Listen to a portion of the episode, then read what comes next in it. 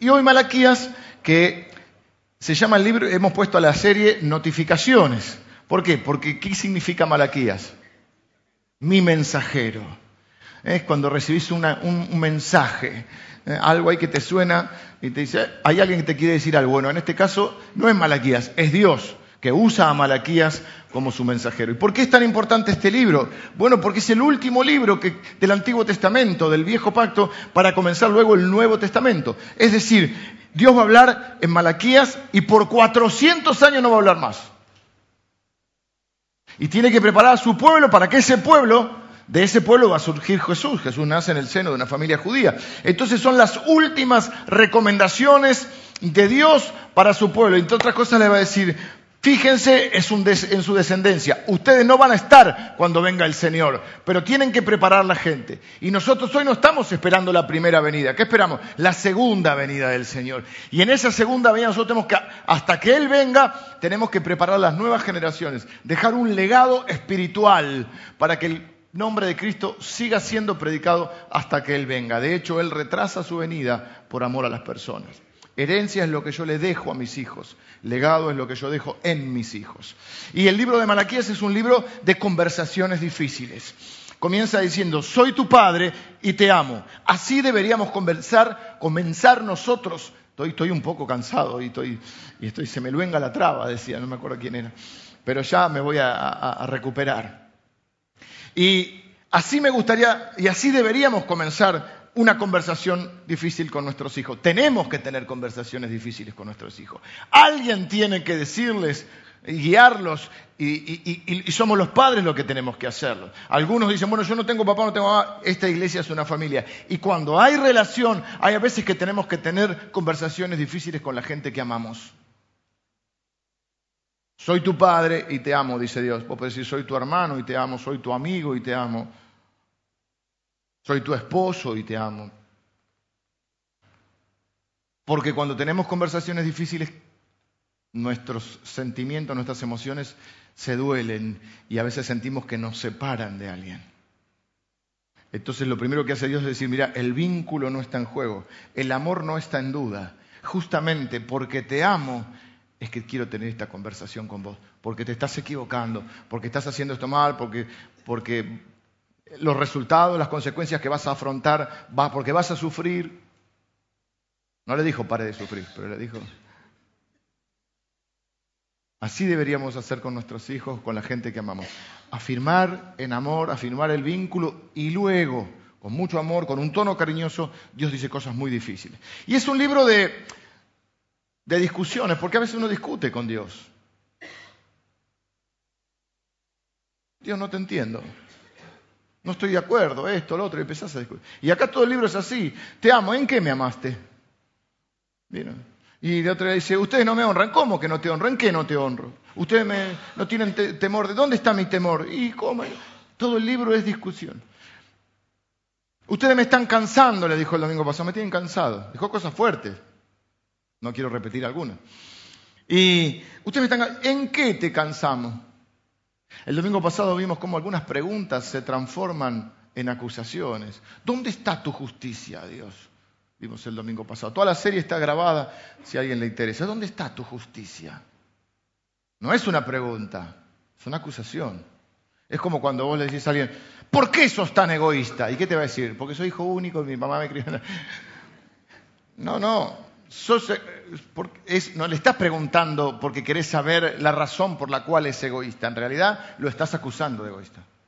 Bueno, y hoy viene Dios a decir algo que hago toda esta introducción porque tengo miedo de entrar al tema. ¿Viste cuando estoy dando vuelta? Ahora yo te voy a decir, vamos a tener una conversación difícil. Y yo te voy a decir hoy, soy tu pastor y te amo. Podrían decir yo también, ¿no? Da, da. Tiren un cariño, porque hoy Dios va a decir, usted me robaron. Mm. Algunos ya se van parando de a poquito, se van yendo. Como el, perrito ese, que, no sabemos si era un perrito. ¿Qué hacían? Dos mil años cumplí con ese, cuando dije ese chivos. Bueno, tengo un calor que me muero, pero están los aires a, a, full. Vamos a leer Malaquías capítulo 3, versículos 6 al 18. Y hoy, justamente, que dice, esta iglesia no habla de, Hoy. ¿Y por qué no hablamos de plata? Porque es la primera acusación que hace. Ay, quieren mi plata. Mira, Dios no quiere tu plata, Dios quiere tu corazón. Pero Dios sabe que tu amor a, a Él compite con el amor al dinero. Raíz de todos los males es el amor al dinero. Creemos que los ricos, se ha hecho para los ricos. No, no, el amor al dinero. Uno puede ser un seco y amar el dinero igual. Así que vamos a leer Malaquías capítulo 3, versículos del 6 al 18. Porque yo Jehová no cambio. Por esto, hijos de Jacob, no habéis sido consumidos. Desde los días de vuestros padres os habéis apartado de mis leyes. Ay, ay, ay, no más. Vamos a empezar por esta, así, así no se nos, si no se nos hace muy difícil de comprender, porque es un libro difícil. Hemos tenido eh, enseñanzas difíciles de compartir, y ¿qué, es lo que está diciendo? tenemos que medio como que traducirlo y traerlo a, a lo. Es el libro entonces que Dios le escribe a su pueblo. Esto que está hablando está hablando a su pueblo, a los creyentes, a los que forman parte del pueblo de Dios, los que tienen fe en Dios. Dios no le está pidiendo o no está exigiendo esto de quienes no tienen fe en Él. Lo está hablando a su pueblo. ¿Y qué les dice? Lo primero que dice antes de hablar de, ellos va a hablar de Él. Y le va a decir algo que es muy importante. Esta es una idea fundamental del cristianismo. Dios es inmutable. Yo, Jehová, no cambio. Este es lo que se conoce como un atributo de Dios. Y dice, a ustedes les conviene que yo no cambie. Si yo cambiara de idea, usted, por lo que hicieron, ustedes serían consumidos, pero yo no cambio. Es decir, yo nunca voy a dejar de amarte. Soy tu padre, te he amado y te voy a amar siempre. Yo no cambio. Dios es inmutable. Menos mal que tenemos un Dios que es inmutable. Menos mal que tenemos un Dios que no cambia. Menos un Dios que te dice, hoy te quiero, mañana no te quiero, hoy te voy a salvar, mañana no te salvo. Mm, depende cómo, cómo, me levante hoy, depende cómo, cómo te portes. No, dice la Biblia que Dios es inmutable. Dios no cambia. Eso hace en la vida de las personas, trae seguridad. Alguno quizá ha estado involucrado en una relación emocional, sentimental, con alguien cambiante. Nadie en esta iglesia, no. Somos todos maduros, todos emocionales, todos estables. ¿Viste? Hoy no puede vivir sin vos y mañana te saluda de costado y dice, estoy confundida. Uh, ¿Qué te pasa? Nada. ¿Qué te pasa? Nada. ¿Qué te pasa? Estoy confundida. Oh. Ve y confunde, desconfúndete y luego hablamos. Y yo ahí está ahí. ¿eh? Y las chicas escriben WhatsApp así. Y están volcando sus emociones. ¿Y él qué hace? Ese signo es una revelación. Los hombres hemos encontrado las respuestas a las preguntas de la vida en ese, ¿cómo se llaman los símbolos? el emoticón. Yo ya no te hablo más, yo te hablo con emoticones. Más, llego a casa y Lili me dice, ¿cómo te fue? te quiero. Mi hija me escribe algo lindo y le pongo el corazoncito. Viste que nosotros somos de menos palabras, ¿no?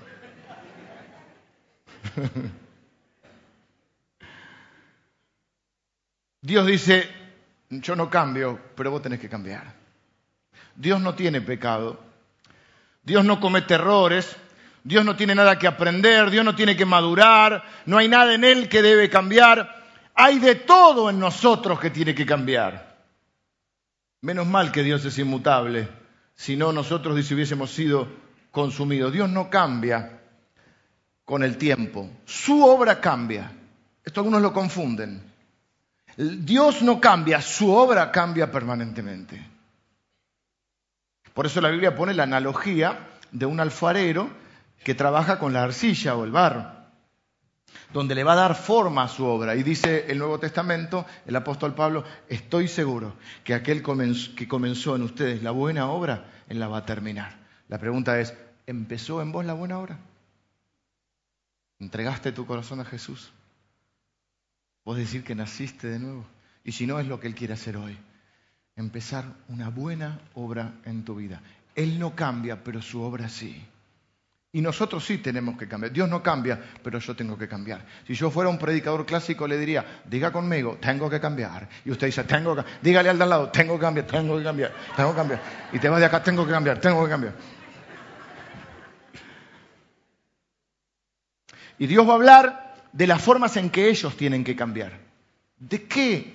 ¿De qué vamos a hablar hoy? Dicen ellos. Mm, ya no saben que le vino con, un montón de cosas, Dios.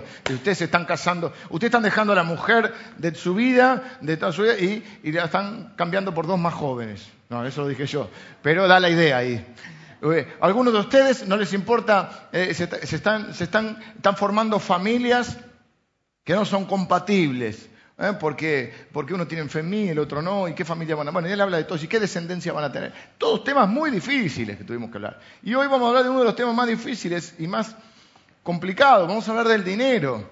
Entonces no hablemos del dinero porque seamos como Jesús.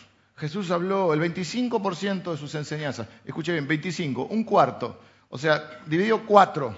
Una, un porcentaje, el 25. Ese cuarto Dios habló del dinero, de la mayordomía, de las finanzas, de las inversiones, de la administración, de cómo ganamos, gastamos, cómo ganamos y cómo gastamos el dinero, las parábolas de Jesús. Hay un montón de parábolas que hablan de esto.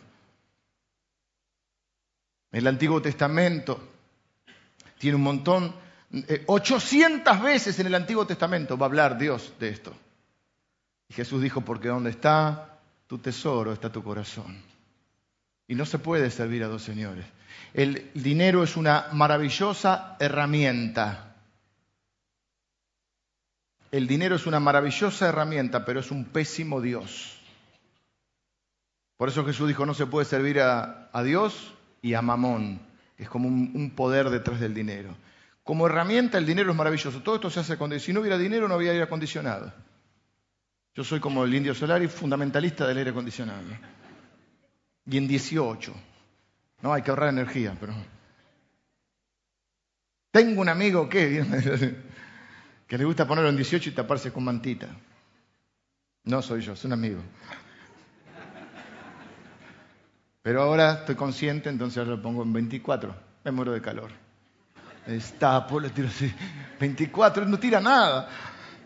Acá siento que no tira nada. Voy a poner un aire casi. ¿Qué estábamos? Dios no cambia, pero yo tengo que cambiar. Y tengo que mirar hoy lo más importante, ¿dónde está puesto mi corazón?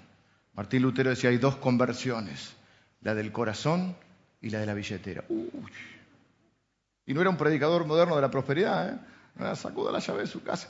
Entre paréntesis, el 25 hay una siembra entre hermanos para matar el egoísmo y despertar en nosotros la generosidad. No que seamos egoístas, pero son ejercicios que hacemos. Vos tenés que mantenerte entrenado, tenés que hacer ejercicio. ¿Mm?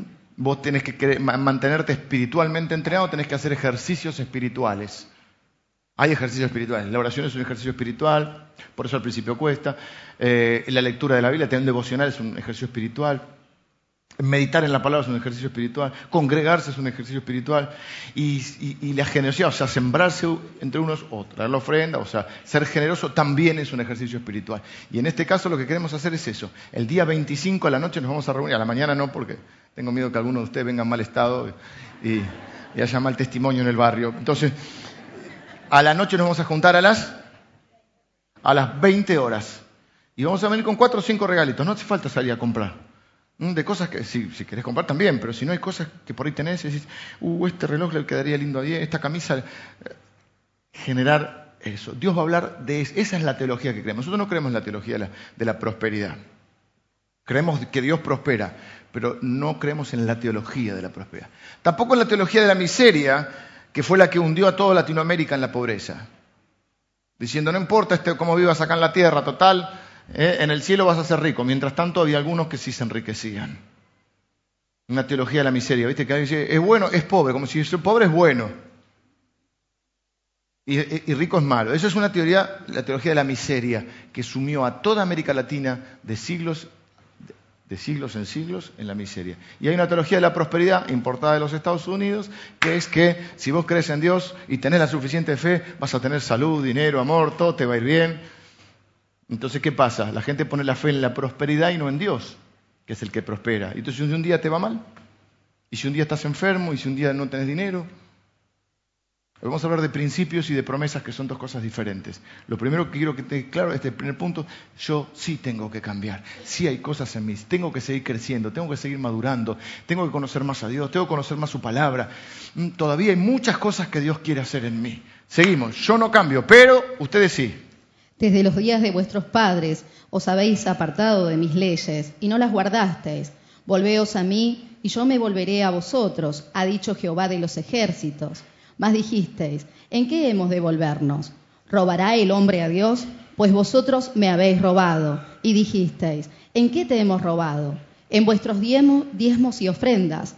Malditos sois con maldición, porque vosotros, la nación toda, me habéis robado.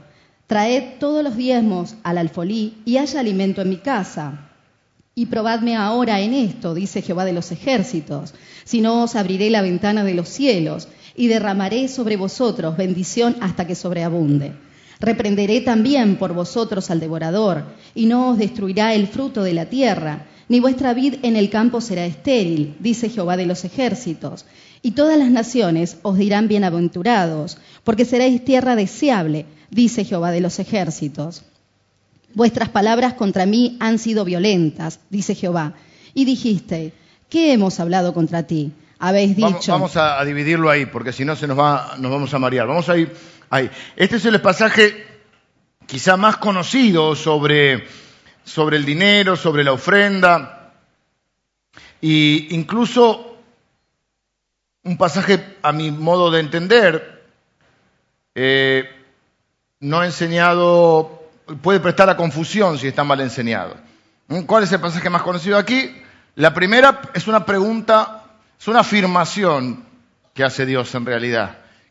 ¿Cuál es la, afirmación? Ellos, en cierta manera, el domingo pasado vimos que acusaban un poco a Dios. ¿Dónde está la justicia de Dios? ¿Dónde está el amor de Dios? Si Dios nos ama, y vimos que cuando nos hacen algo, queremos justicia, pero cuando nosotros hacemos algo, queremos el amor de Dios. De alguna manera ahora se invierte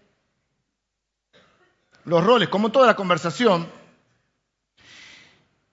Y Dios dice algo muy fuerte, una pregunta, una gran pregunta, una pregunta enorme que todos deberíamos hacernos en esta mañana. ¿Robará el hombre a Dios?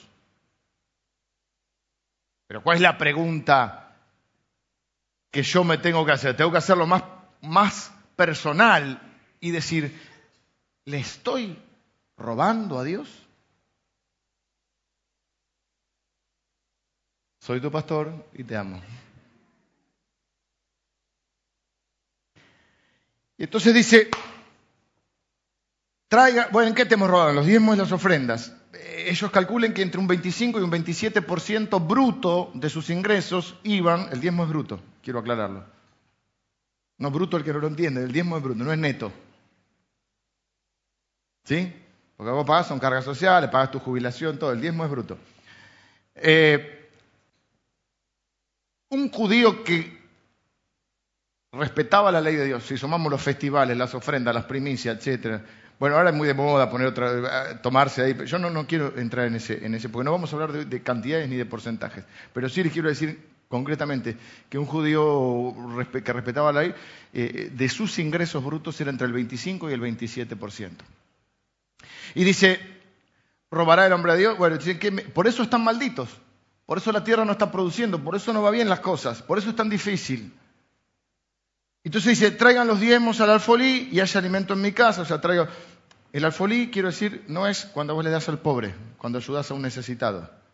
No es darle a un, pastor. Yo he escuchado incluso algunas cosas aberrantes, como yo soy el alfolí. Eso es aberrante. El alfolí es el alfolí. Lo otro puede ser una ofrenda, una siembra, ves a un hermano en necesidad, eso es otra cosa. El alfolí es el alfolí. Y haya alimento en mi casa y probadme en esto, dice Dios, y no abriré las ventanas de los cielos y derramaré bendición hasta que sobreabunde. Tenemos que tener mucho cuidado como enseñamos este pasaje. Porque da la idea de, a ver, Dios es una piñata, está en el cielo, hay un palo que se llama diezmo, le pegamos a la piñata y nos llenamos de plata. Le doy a Dios para que Él me dé más. Y entonces en vez de despertar un espíritu de adoración, estoy despertando un espíritu de codicia. Y no es el sentido de lo que está diciendo acá. De repente este texto se presenta así, es como la solución mágica, hago esto y ¡shazam! Viene la abundancia a tu vida.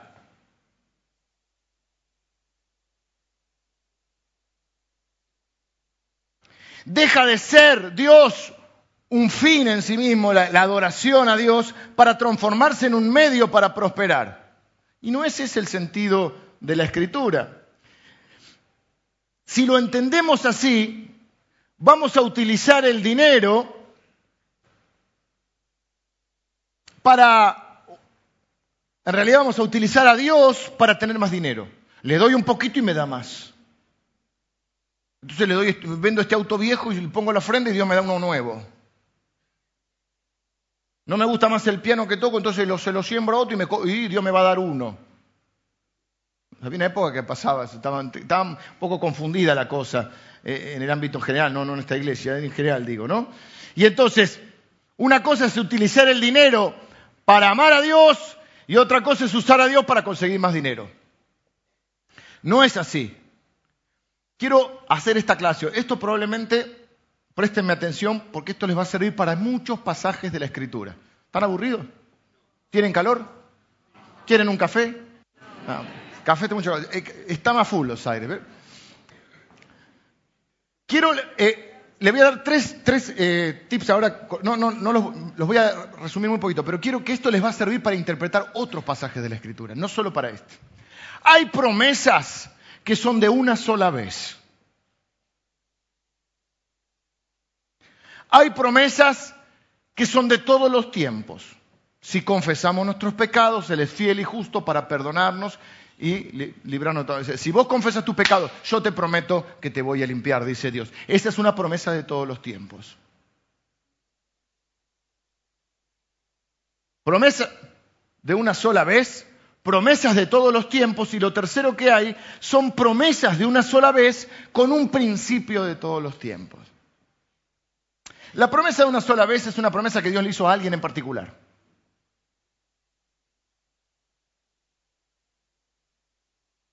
La mayoría de las promesas Dios se la hizo a alguien en particular. Son promesas de una sola vez.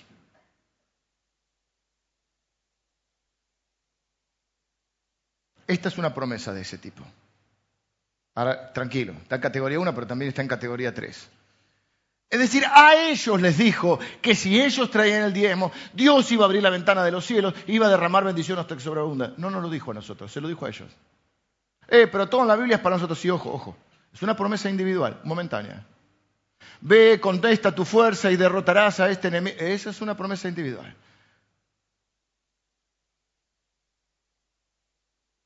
Nadie te podrá hacer frente todos los días de tu vida.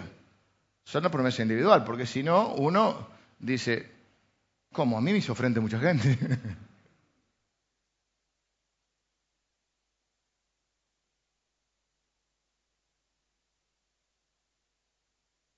La más típica, la de Navidad.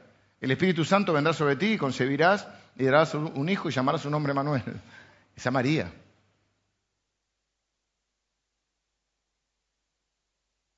Lo segundo que hay son promesas de todos los tiempos. Son promesas que se aplican a todos, los que la creen, si hay que ver si la promesa tiene un, requisito, creen en el Señor Jesucristo y será salvo. Para todos. Y hay promesas de una vez con principios de todos los tiempos. Yo creo que esto es una promesa, quiero serle sincero, creo que esto es una, a la luz de la Escritura, esto es una promesa de una vez con un principio de todos los tiempos. Los principios son cosas que funcionan en la generalidad porque Dios diseñó el mundo así.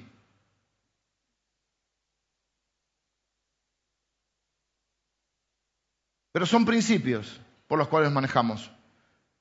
No es algo puntual, no es algo para alguien. Eso es una promesa de una vez. Y la promesa de todos los tiempos son las promesas que se aplican a todo. Esto es un, ¿Por qué digo esto? Porque ahí está hablando de una situación concreta que ellos estaban viviendo. Ellos le habían robado a Dios. Eh, ahora vamos a ver por qué. Y Dios pone una figura muy interesante. Dice, yo voy a abrir las compuertas de los cielos, las ventanas, las compuertas de los cielos. Y da la idea de lo que fue el diluvio de Noé. Es decir, va a haber una inundación de bendición. Así como la lluvia de Noé fue para juicio, esta va a ser de bendición. Pongámonos en... ¿Por qué Dios dice, ustedes me están robando? Porque Dios se siente propietario o copropietario de lo que ellos tienen, de sus bienes.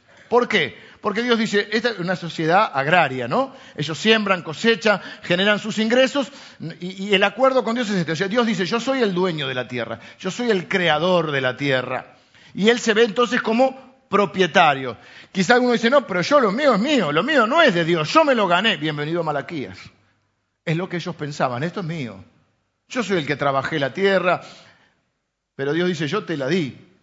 Es un trato generoso el de Dios. Dios dice, la tierra es mía, te doy la tierra, de esa tierra podés administrar el 90%, el 10% no lo podés administrar. Y con ese 90 tenés que ser generoso, tiene que alcanzar para vos, para tu familia, para tu descendencia, para ayudar a los pobres, para prepararte para el futuro y para honrar con ese dinero al pueblo de Dios, a mi pueblo y mi nombre. Pongámoslo en este caso, porque usted dice, por ahí no lo veo así. Supongamos que usted es dueño de 10, tiene, no sé, 100 hectáreas. ¿Le gustaría tener 100 hectáreas? A mí me gusta el campo. No soy muy campero, soy un bicho de ciudad, pero me gusta. Tiene 100 hectáreas. Y yo digo, bueno, Juli, ahora que vas a empezar una vida nueva, no te vendría mal, Juli, laburar un poco. Ah, no, es eso. Juli, eh, te voy a arrendar la tierra, pero no me pagues alquiler. Porque no tenés un mango, Julio. Tenés que juntar para otras cosas. Entonces, ¿qué vas a hacer? Vamos a hacer un trato. Yo te doy la tierra, vos la trabajás, vendé tu cosecha. Cuando vendas tu cosecha me das el 10%. Por lo menos. Y después vos querés ser más generoso, decís, che, el pastor me dio una mano. Nadie diga que tengo campos ahora. El pastor me dio una mano. le voy a dar el 15. Eso Pero el acuerdo es ese. Llega, vende la cosecha y él dice, no, yo trabajé, la plata es mía, eh, y no me da nada. ¿Qué dirían ustedes? ¿O qué le diría yo a Juli? Juli, me estás robando. Me estás acostando, Juli. Eh, no. ¿eh? Ok. Vamos a poner un ejemplo más, más, actual. Quizá haya vendedores entre ustedes, muchos que vendedores a comisión. ¿Sí?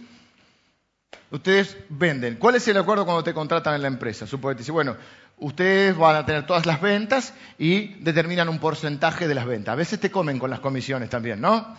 Decís, ¿cómo? Si yo vendí, no, ese para el mes que viene, lo que pasa que no pagó, pero ahí está el acuerdo. De todo lo producido, todo lo que vos vendés entra a la iglesia, es decir, entra a la empresa.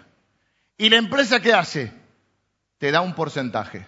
Fin de mes, te vendiste todo, sos el empleado del mes, el vendedor del año, y llegás a cobrar tus comisiones y te dicen, no, no, mira, la verdad, yo no lo veo así, yo no lo siento. Eso es antiguo, eso no es de ahora. Ahora empezamos de nuevo, así que no, no. Y vos no te pagan las cosas. ¿Vos qué dirías a tu jefe de la empresa? Me está robando. Y el jefe dice, ¿en qué te hemos robado? En vuestras comisiones.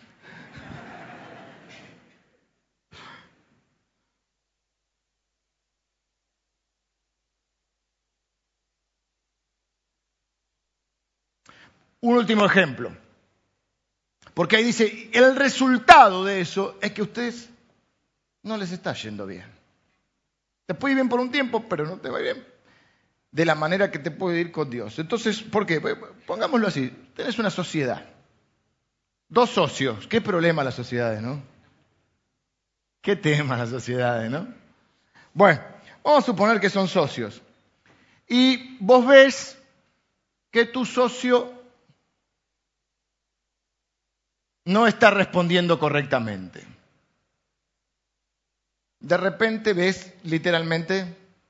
que se está quedando con lo que no le corresponde. ¿Vos seguís invirtiendo?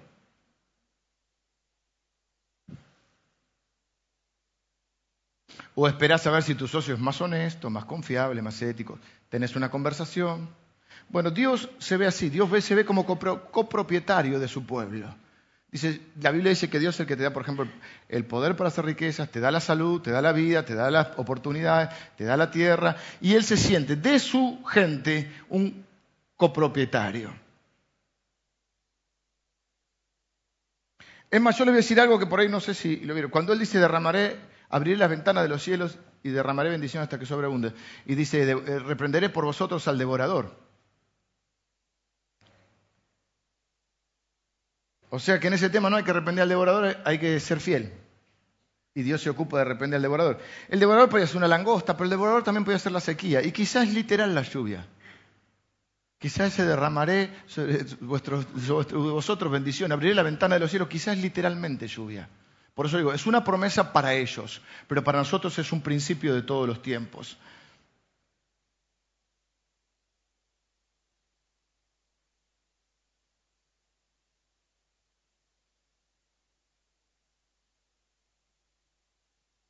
Si yo lo enseño de esa manera, yo creo completamente en que Dios es fiel y creo completamente en que hay un principio espiritual de siembra y cosecha, pero si yo lo enseño como vos le das, Dios te da, en vez de enseñarte a adorar a Dios, te estoy enseñando la codicia. Y entonces el día que pases por una prueba, porque vamos a ver que todos vamos a ser probados, vos vas a pensar, entonces no es verdad. Es un principio, la generosidad. No es un toma y daca. Hay alguna gente que son maestros de la prosperidad y que algunos de ellos aman al Señor, son buena gente, coincidimos en un montón de temas. Yo no quiero ser divisivo en esto eh, eh, eh, con, con los hermanos, pero no tenemos por qué pensar todos iguales. Pero el dilema es este. Por un lado, Dios dice, dame y te bendigo, pero no lo des para recibir. ¿Me siguen la idea? Dame y yo te voy a bendecir, pero no quiero que me lo des para que yo te dé. Porque en realidad lo que yo quiero es tu corazón. Tengo algunos principios de generosidad, pero los vamos a pasar por alto porque si no, no vamos a terminar. Solamente los leo. Dios lo que vemos ahí. De ahí se extraen principios de la generosidad. Yo veo por lo menos ocho. Dios es generoso con nosotros. Te da la tierra, te da las oportunidades, te da la vida, te da la salud. Dios te pide lo mejor y te pide lo peor. Dame tu pecado, dame tu corrupción. Eso, eso no hay problema. Llévatelo, Señor. Pero cuando te dice dame tu dinero, ah, no, no lo siento. Es del Antiguo Testamento. Dar describe tu vida. Dar es tu autobiografía. Vos decís, ¿Qué es lo que más amo? Yo amo a mi familia. Ok, vamos a ver tu presupuesto. ¿Cuánto está destinado a tu familia? Bueno, la mayoría de nosotros, todo, casi, porque te quedan dos pesos para comprar una caña de pescar, ¿eh? a lo que les gusta pescar. Pero si vos decís, un ejemplo, yo amo a mi familia, a ver tu presupuesto y vos te lo gastás todo en otro y no gastás en tu familia, entonces tu presupuesto no coincide con lo que decís, tus palabras no, coinciden. ¿Comprende? Por eso Santiago va a decir, la fe sin obras es muerta. Malaquías es una especie de Santiago del Antiguo Testamento, dice, la fe sin dar es muerta. Si vos decís que esto te importa y no le dedicas tu presupuesto, no, no es verdad. Dar inicia un cambio en vos, despierta la generosidad, por eso hacemos ejercicios espirituales para eso. Dios está buscando buenos administradores. Dios dice, ok, aquí, como dijimos hoy, si yo tengo una sociedad, si yo tengo una empresa, si tengo una tierra, ¿eh? ¿a quién se la voy a dar? ¿A aquel que la va a administrar bien? ¿Por qué pensamos que administramos mal lo que Dios nos da y nos va a dar más?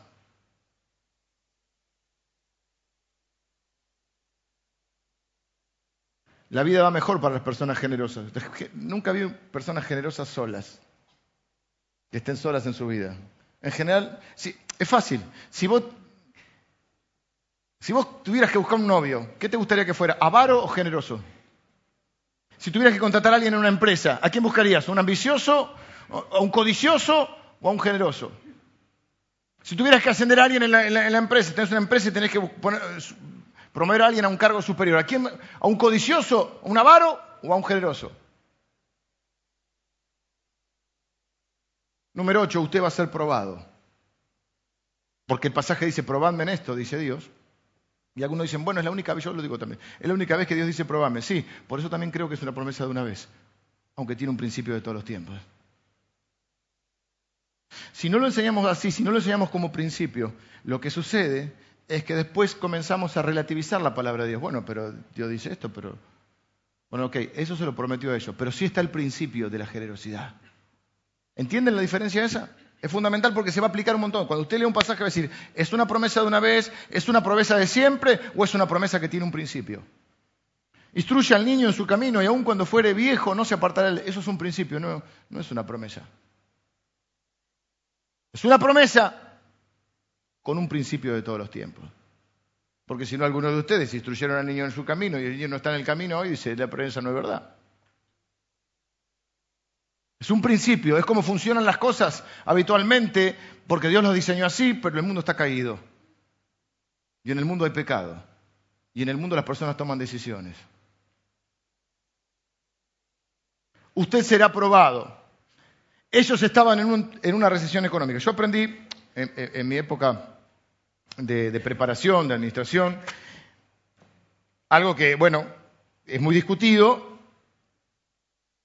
pero vamos a resumirlo así. En épocas de dificultad, de recesión, lo primero que, o una de las cosas primero que hacían, ahora ya cambió un poquito, que hacían las empresas, dice, ¿dónde recortamos? Vieron que siempre hay que andar recortando, en el país, en la, provincia, en, en, en todos lados hay que recortar. Cuando estás en una crisis tenés que recortar.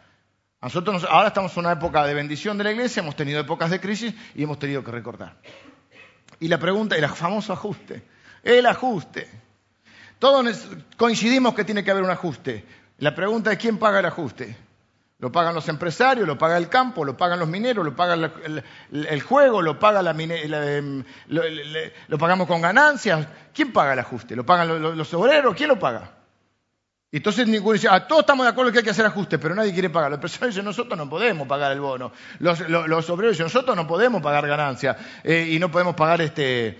Y, la, presión tributaria, que por cierto es, muy grande, es mucha la presión tributaria. Los del juego dicen, ustedes lo del juego, porque todos coincidimos que podrían ponerle un impuesto al juego. Bueno, los del juego dicen, ah, miren que acá hay mucha fuente de trabajo. ¿Qué está diciendo? Me pone el impuesto hecho a la mitad, ¿eh? Nadie quiere pagar el ajuste. Pero una de las cosas que aprendí estando estudiando era que lo que hacían las empresas, una de las áreas que primero se recorta, ¿cuál es? ¿Hay algún empresario acá? No digan los sueldos porque eso es un, empresario bravo. Pero digamos, lo primero que se corta es la publicidad. Bueno, vamos a cortar un poquito. Y decían que era un ciclo no virtuoso, sino vicioso porque vos cortás la publicidad, cortás la posibilidad de darte a conocer y entonces se te caen las ventas. Y entonces cada vez te ibas encerrando más. Digo esto, porque ¿qué sucedía con el pueblo de Israel? Pero no sucede acá ni en estos tiempos. Es que cuando venían los tiempos difíciles, lo primero que ellos recortaban era el diezmo y la ofrenda. Hay gente que dice así, no, no, yo cuando me vaya bien voy a poner el diezmo. Ahora no puedo. Es más o menos como decir, bueno, no, eh, me estoy preparando para ser fiel cuando me case, entonces ahora soy infiel. No, no, no, cuando llegue un momento, cuando yo sea un poco más maduro, voy a decir la verdad, por ahora miento. Entonces lo que ellos dicen es, ustedes me quieren probar a mí, no se dan cuenta que yo los estoy probando a ustedes. Nosotros vamos a ser probados en nuestra vida. Por eso la Biblia habla de quién va a ser hallado fiel y quién no va a ser hallado fiel. Tengo que apurar un poquito porque ya me está sonando la alarma. Usted dice, pastor, así que Dios quiere mi dinero. No, Dios no quiere tu dinero, Dios quiere tu corazón. si te asustó que Dios quiere tu dinero, permíteme que te termine de choquear. Dios quiere tu dinero, tu corazón, tu familia, tu matrimonio, tus hijos, tus bienes, tu tiempo, tu salud, tu cuerpo. Eh, no, salgan en masa porque todavía...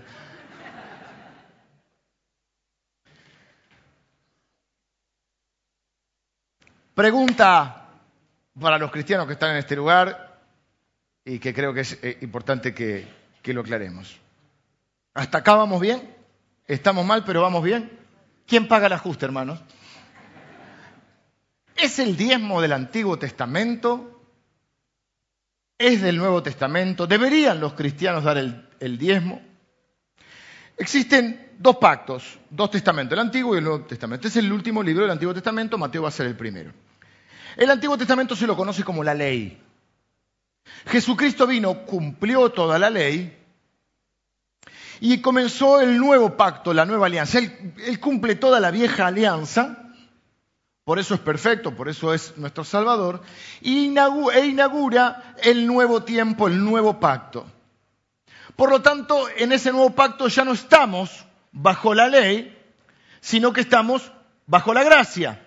Romanos 6:14 dice justamente esto, que ahora ya no estamos. Decíamos, ya no estamos bajo la ley, es verdad. Quienes no creen mucho en el diezmo dicen, ya no estamos bajo la ley, estamos bajo la gracia, es verdad. La pregunta es, ¿cómo se aplica entonces esta palabra a nosotros? Les dije que ellos bajo la ley no estaban solo en el 10%, estaban en un 25 o un 27% del bruto.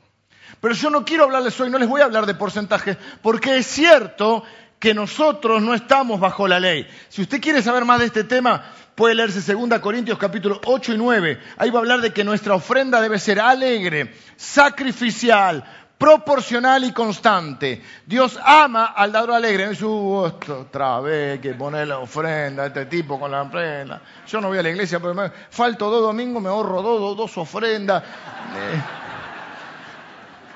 no estaba, no estaba.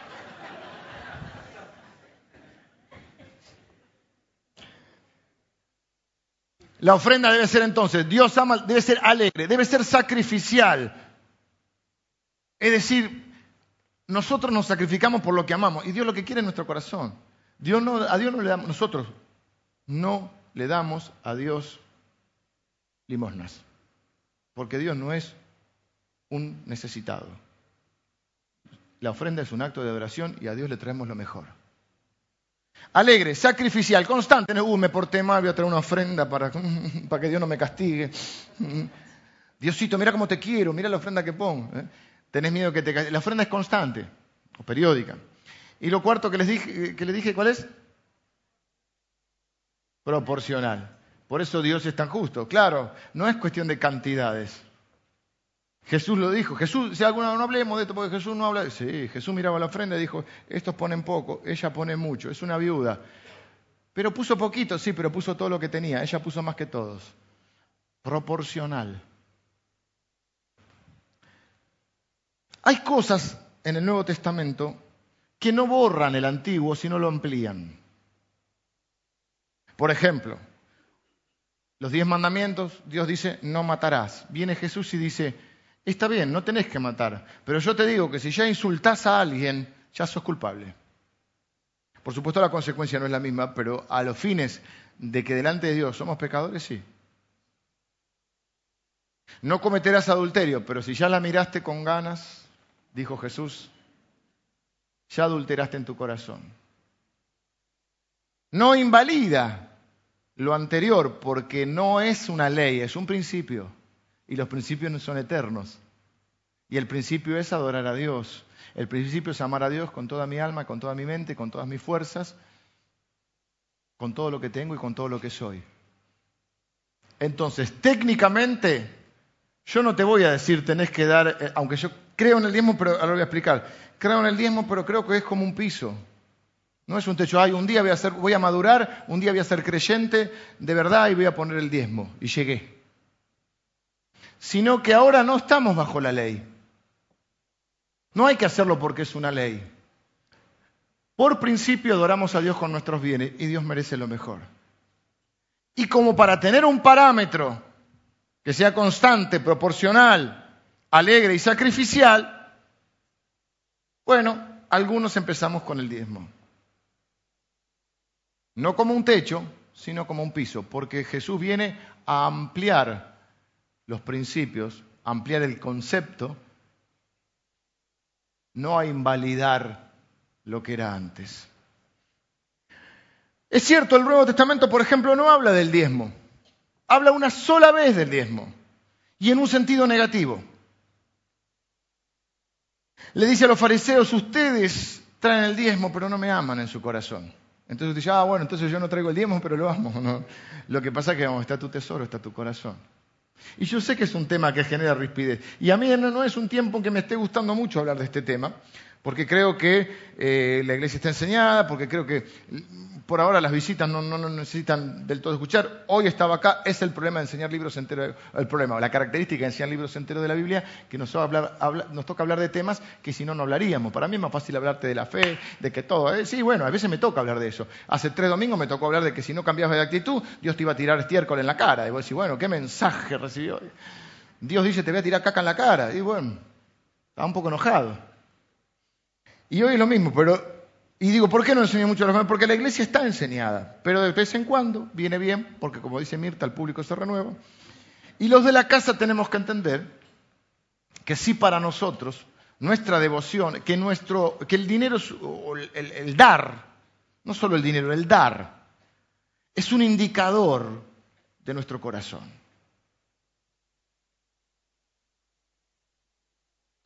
Pero si yo te doy un, porcentaje, lo estaría transformando en una ley.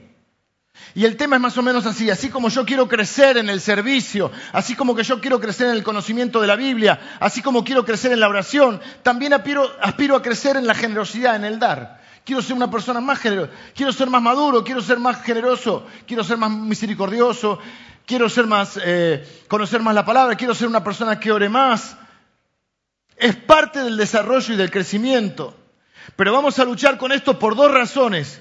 Quizá luchás porque sentís que es tuyo y no de Dios. El diezmo o el parámetro que podemos poner es bueno porque la ofrenda es proporcional, pero es bueno proponerse como familia. Yo no estoy diciendo lo, que vos, lo que, determinando lo que vos tenés que poner. Yo lo que haría en tu lugar es que, o lo que yo haría en mi lugar, lo que tendríamos que hacer es que cada uno fuera a su casa, hablara con el Señor, orara al Señor, estableciera un presupuesto en su vida y que Dios le determinara qué es lo que va a dar, qué es lo que va a hacer con su dinero. Yo no creo que el diezmo sea de Dios, yo creo que todo es de Dios. Que puntualmente hay una parte que me toca administrar a mí y hay una parte que la debe administrar la iglesia, porque es el alfolí. Y mi meta con mi esposa y con mi familia es que ese diezmo ha sido un piso para nosotros. Y cada año, si queremos crecer en el conocimiento de Dios, también queremos crecer en nuestro dar. También queremos crecer en nuestra generosidad. Conocí un pastor eh, que nos bendijo por muchas cosas, un pastor en los Estados Unidos. Ustedes lo conocen, Rick Warren, que se hizo muy conocido por unos libros que escribió. Y este hombre, con esos libros que escribió, le fue muy bien económicamente. Pero él, desde hace muchos años atrás, desde hace más de 20 años atrás, todos los años él iba sumando su dar al Señor, su generosidad, para el que necesitaba, para el Señor, para todo.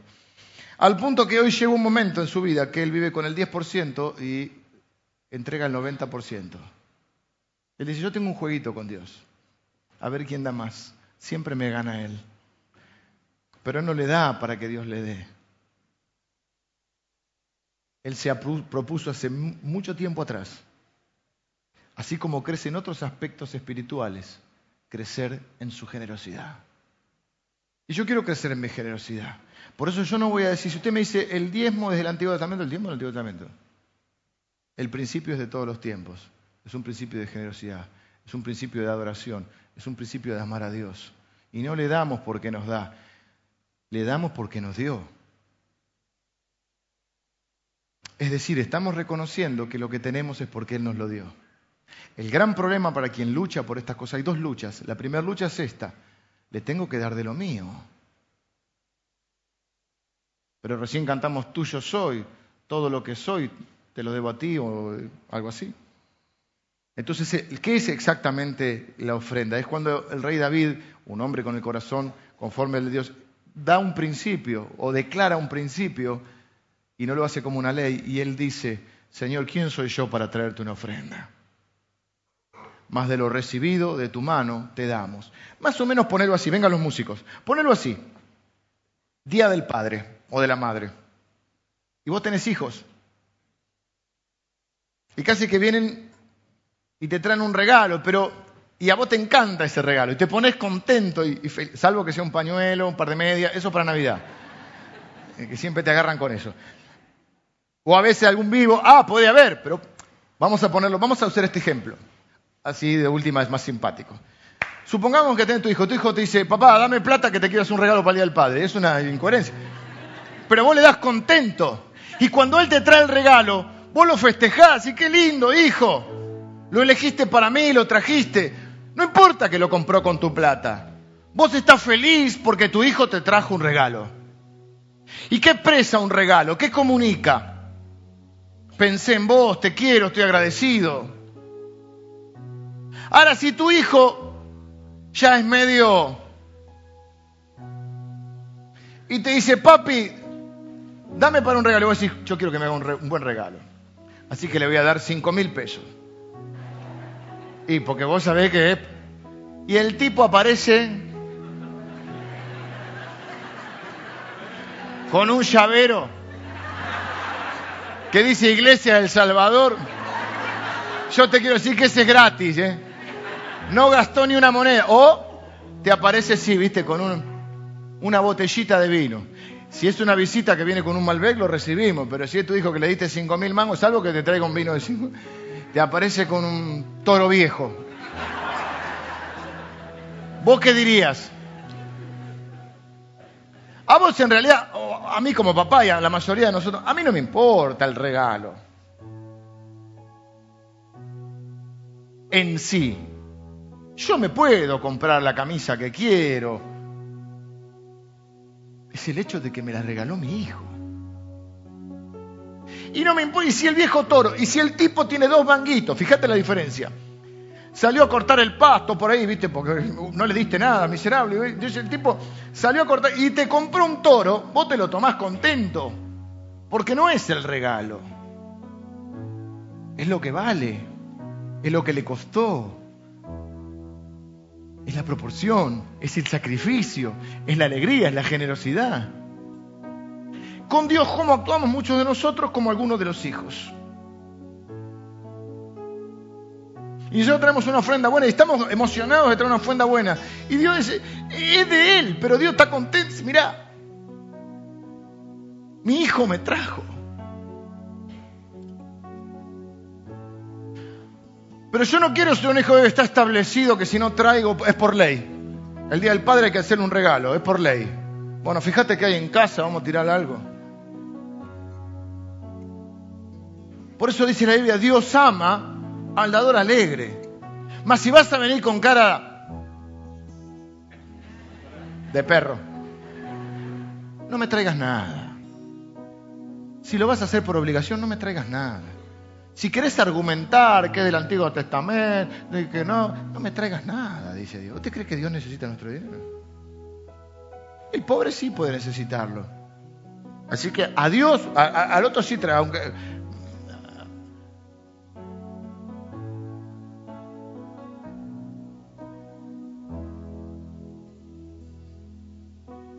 Algunos luchan por eso, otros luchan. O sea, los primeros, ¿por qué luchan entonces? Porque piensan que es de ellos y no es de Dios. Lo segundo lucha que puede haber es los que luchan con la codicia. Es, le doy, y entienden mal esto de lo pruebo a Dios, le doy a ver cómo me va, un poquito. Porque en realidad lo que yo quiero es que me dé más. Esto más o menos como que venga tu hijo y dice, te traje un regalo, papá. Hace más o menos 10 años que no te regala nada. Pero llegó hoy. ¿Y qué trajo? Una docena de facturas. Bien recibida, gloria a Dios también. Pues sí, qué bien, mi hijo vino con facturas. Comienza la conversación y dice, estaría necesitando unos 20 mil dólares para cambiar el auto. Hijo, vamos a comer una factura, tranquilo. Ah, entonces me enojo y me voy. Los segundos luchan porque creen que Dios es un medio para enriquecerse. Y creen que si le dan a Dios le pueden exigir a Dios con esto de probarlo. Yo lo que te quiero decir es que vos y yo somos probados con esto, porque Jesús dijo, donde está tu tesoro está tu corazón.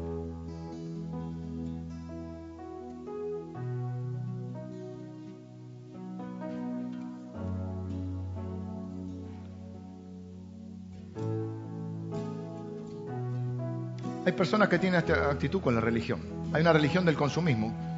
Ellos lo dijeron, yo no, terminé de leer. Alejandra se fue, yo no veo, la Biblia de la iglesia es muy linda, pero tiene una letra que ni con anteojos leo.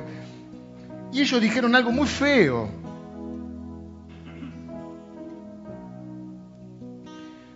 Pero esta es otra versión. A mí me gusta la Reina Valera. Denme una Reina Valera 60, por favor soy muy conservador. Si es con letra grande, mejor. Si no, que lo pongan ahí, pero no, es que quiero ver el versículo. Uh, esta es linda. ¿eh? Ah, está la letra como la mía, dale. Muy bien, ¿eh? Uh, esta no se la devuelvo más. Miren esto.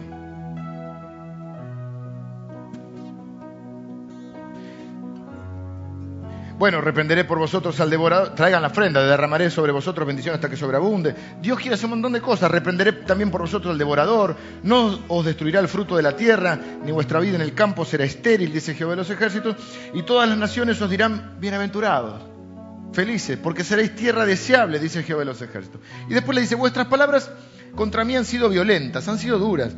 Y dijisteis, ¿en qué? Y, usted, eh, ellos preguntan, pues siempre discuten. Y, y Dios dice, ustedes dijeron esto, por demás es servir a Dios. ¿Qué aprovecha que guardemos su ley y que andemos afligidos en presencia de los ejércitos? Decimos bien, pues ahora bienaventurados son los soberbios y los que hacen impiedad. No solo son prosperados, sino que tentaron a Dios y escaparon. Entonces los que temían a Jehová hablaron cada uno a su compañero. Jehová escuchó y oyó y fue escrito en el libro de memoria delante de él para los que temen a Jehová y para los que piensan en su nombre. Es decir, Dios está diciendo, yo veo, y no solo eso, Dios toma nota.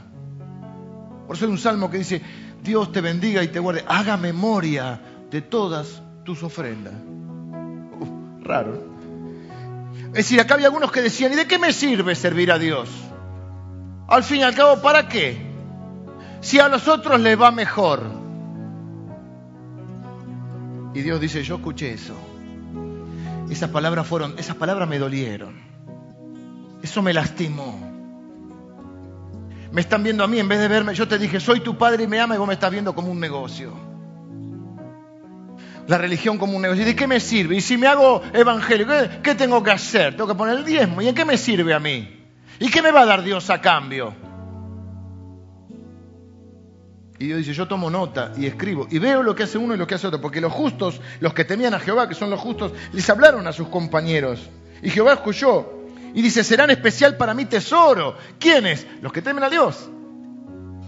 Ha dicho Jehová de los ejércitos, en el día que yo actúe y los perdonaré como el hombre que perdona a su hijo que le sirve. Estos son mis hijos. Entonces os, os volveréis y discerniréis, por eso me gusta la reina Valera, porque es difícil así la diferencia entre el justo y el malo, entre el que sirve a Dios y el que no le sirve. Él dice, ¿y de qué, cuál es la diferencia? ¿De qué sirve? Ah, ustedes lo van a ver, porque a la larga se ve. Ustedes van a ver la bendición, porque yo bendigo a mis hijos, porque yo cuido de mis hijos, porque yo amo a mis hijos. Lo que no quiero es que esto se transforme en una transacción comercial, porque a mí no me importa el regalito, me importa el corazón del que trae el regalito. Entonces yo no me voy a parar acá a hablarte 20 minutos de que si pones te va a ir bien y que si pones hasta capaz que Dios te sana y que si yo tiro una promesa y vos haces un pacto te, me llevas la promesa. A ver quién se la, quién da más, quién da más. Eh, tengo Isaías 42, ¿quién se la lleva? No, hermano, no. No es así. Dios no es una piñata. Dios es nuestro Padre. ¿Vos amás a tu padre o no? Y acá se acaba, permítanme que de Reina Valera pase a la versión argentina. Acá se acaba el piripipi. Acá se acaba el piripipi.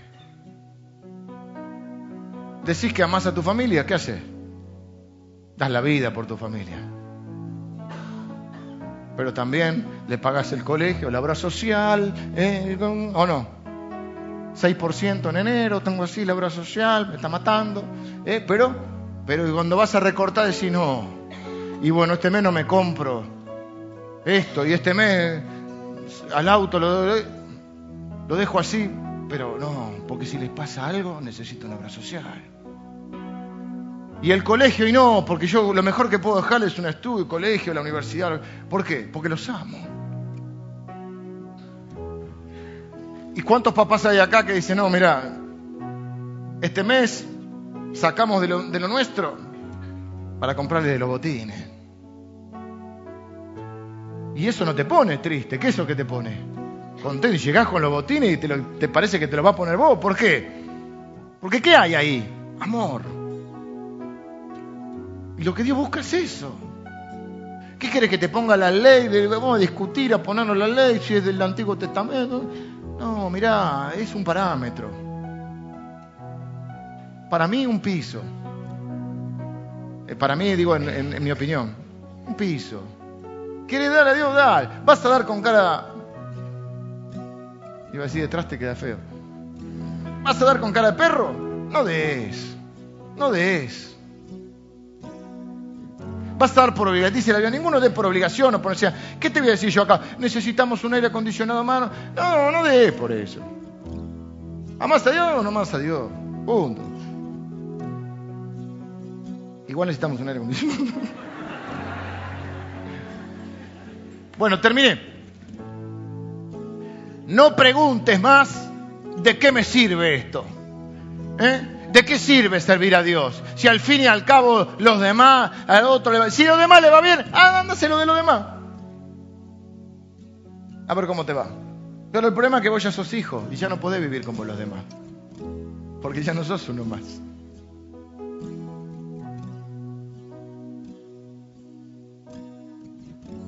Cuando uno hace un verdadero regalo o amor, no lo echa en cara, ¿no? Qué feo es echarlo en cara también, ¿no? Qué feo es echarlo en cara. Así que nosotros no le vamos a decir, Dios, dame porque yo te di. No, ¿qué le vamos a decir a Dios nosotros? De lo que me diste, traigo para darte. Algunos será el 10, otros será el 15, otros será el 20. ¿Saben que estadísticamente menos del 30% de las personas llegan al 10%? Llegan al diezmo, menos del 30%. Pero Dios sabe que lo quiero. pero Dios dice, ¿dónde está tu corazón? Está tu tesoro. ¿Y sabes qué dice? Pero para mí, ustedes son mi tesoro, lo acabo de leer. O sea, ¿dónde está el corazón de Dios? Está con nosotros. Y yo creo que ese debe ser el vínculo con Dios y el vínculo con el dinero. Amamos a Dios con nuestro dinero, no usamos a Dios para ganar dinero. Y es Dios cuando me va bien y es Dios cuando me va más o menos. Y amo a Dios cuando tengo abundancia y amo a Dios cuando estoy medio apretado. Porque es mi Dios, es mi papá. Que si hay promesa, no me va a dejar nunca, nunca me va a dejar desamparar.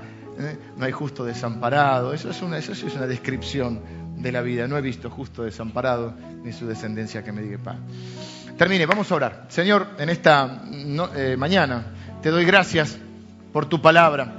Gracias, Señor, porque el dar es una, una, una característica esencial tuya, Señor. De tal manera nos amaste que diste a tu Hijo Jesús. La bendición más grande en la historia de la humanidad no fue cuando se abrieron los cielos para que descendiera una lluvia, para que descendiera una, una bendición más o para que descendiera una ayuda económica. La bendición más grande fue cuando descendió el Señor Jesucristo. Todo lo bueno, Todo don perfecto viene del cielo y ese don perfecto es Jesucristo. Y vos mostrás tu amor hacia con nosotros en que no nos diste una ofrenda, una, una bendición, un, una ayuda, un trabajo. Nos diste a Jesucristo. Nos diste a tu único Hijo. Gracias porque nosotros podemos ser eh, tu especial tesoro, Señor. Y queremos hoy también decirte que vos sos nuestro tesoro, Señor. Que nuestro corazón está con vos.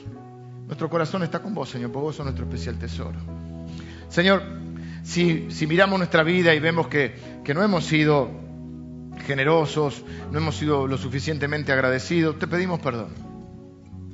Si, si hemos estado sacando cuentas y calculando y, y, y nos pusimos quizá legalistas o indiferentes, eh, te pedimos perdón, Señor. Danos un corazón generoso, Señor, porque en verdad te amamos. Y si eh, alguno de mis hermanos lucha con esto, en su naturaleza, en su, en su tendencia natural, si lucha con esto, yo te pido, Señor, que, que, que lo invadas con un espíritu de generosidad, de gratitud. Y, Señor, que realmente vos puedas volverte un tesoro en su vida. Señor, nosotros sabemos que vos no necesitas nuestro dinero pero vos querés nuestro corazón. Y, sos un padre desinteresado. Y nosotros queremos ser hijos de, de, la misma manera. No queremos estar haciendo los cálculos ni tener un espíritu reticente, calculador, miserable. Queremos encarnar tu corazón, Señor. Es un corazón generoso. Señor, abriste las ventanas de los cielos y descendió el Señor Jesucristo. Y Él está con nosotros y estará hasta el fin del mundo. ¿Qué manera habría de poder pagar eso? Ninguna por eso es gracia, porque es un regalo inmerecido. Y yo te doy gracias, Señor, por tu corazón generoso, por todas las bendiciones, Señor. Porque nos das salud, porque nos das la familia, porque nos das eh, eh, hijos, porque nos das la iglesia, porque nos das los hermanos, porque nos das amigos, porque nos das tu palabra, porque nos das el Espíritu Santo, porque nos diste la salvación, nos diste un nuevo corazón, porque perdonaste nuestros pecados, porque nos diste al Señor Jesucristo, porque cuidas de nosotros cada día, porque hay una eternidad esperándonos contigo, Señor, porque nada nos puede separar de tu amor, porque has echado fuera el temor de nuestra vida y podríamos, Señor, enumerar y enumerar y enumerar cada cosa, por los bienes materiales que nos has dado también, Señor, los cuales disfrutamos y queremos compartir. Señor, no queremos que el dinero sea nuestro Dios, queremos que sea una herramienta para amarte a vos, que sos nuestro verdadero Dios. Yo oro por cada persona eh, en este lugar y, Señor, que puedas despertar en cada uno de nosotros un verdadero espíritu de gratitud, de amor por ti, de devoción por ti. Y, y Señor, que dejemos los, los, los, cálculos de lado para volcar nuestro corazón en esto también. Bendigo a cada persona en este lugar. Sí declarando tu promesa, Señor, que eso sí es una promesa de todos los tiempos, que el alma generosa será prosperada. En el nombre de Jesús. Amén.